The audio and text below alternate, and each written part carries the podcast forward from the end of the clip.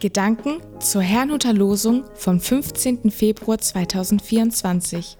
Der Losungstext aus 4. Mose 21, Vers 7 lautet: Das Volk kam zu Mose und sie sprachen: Wir haben gesündigt, dass wir gegen den Herrn und gegen dich geredet haben. Bete zum Herrn, damit er uns von den Schlangen befreit. Und Mose betete für das Volk. Der Lehrtext dazu steht in 2. Korinther 5, Vers 20. So bitten wir nun an Christi Stadt, lasst euch versöhnen mit Gott. Es spricht Pastor Hans-Peter Mumsen. Lasst euch versöhnen mit Gott. In der Vorgeschichte zum heutigen Losungswort wird berichtet, dass die Israeliten während ihrer Wüstenwanderung klagten. Warum habt ihr uns aus Ägypten geholt? Damit wir in der Wüste sterben? Es gibt kein Brot, es gibt kein Wasser, nur immer dieses armselige Manna, das hängt uns zum Halse heraus. Daraufhin ließ Gott Schlangen kommen, die das Volk bissen, so dass sie starben. Im Losungswort lesen wir, wie sie Mose baten, für sie zu Gott zu beten. Das tat er auch und wurde erhört, allerdings anders als erwünscht. Gott befreite Israel nicht von den Schlangen, sondern ließ eine bronzene Schlange anfertigen und an einer langen Stange hochheben. Dann sollte Mose sagen, jeder, der gebissen wird und sie ansieht, bleibt am Leben. Diese Maßnahme ist bemerkenswert.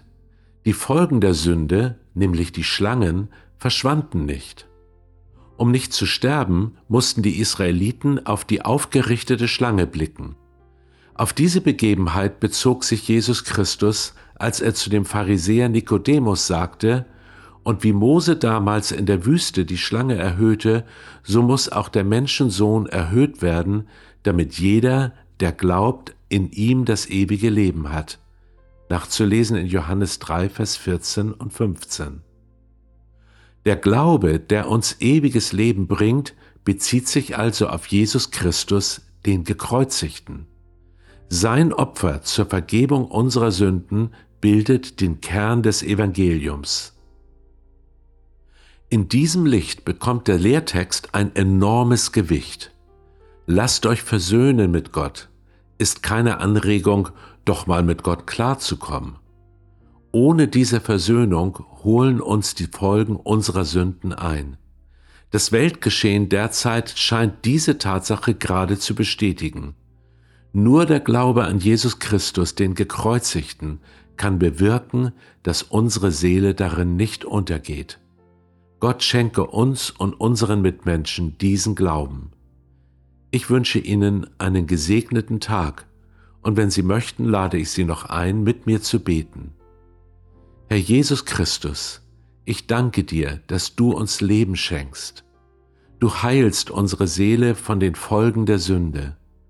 Was immer wir oder andere getan haben, wir werden nicht untergehen, wenn wir dir vertrauen.